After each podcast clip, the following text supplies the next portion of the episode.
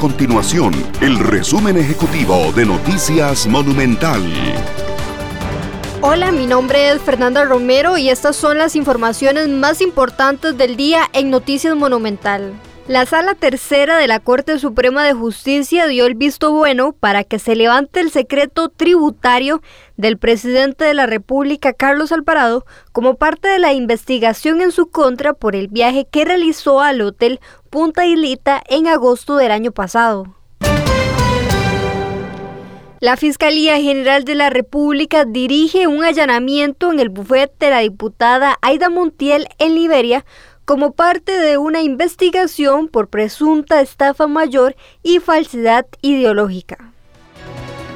Estas y otras informaciones usted las puede encontrar en nuestro sitio web www.monumental.co.cr. Nuestro compromiso es mantener a Costa Rica informada. Esto fue el resumen ejecutivo de Noticias Monumental.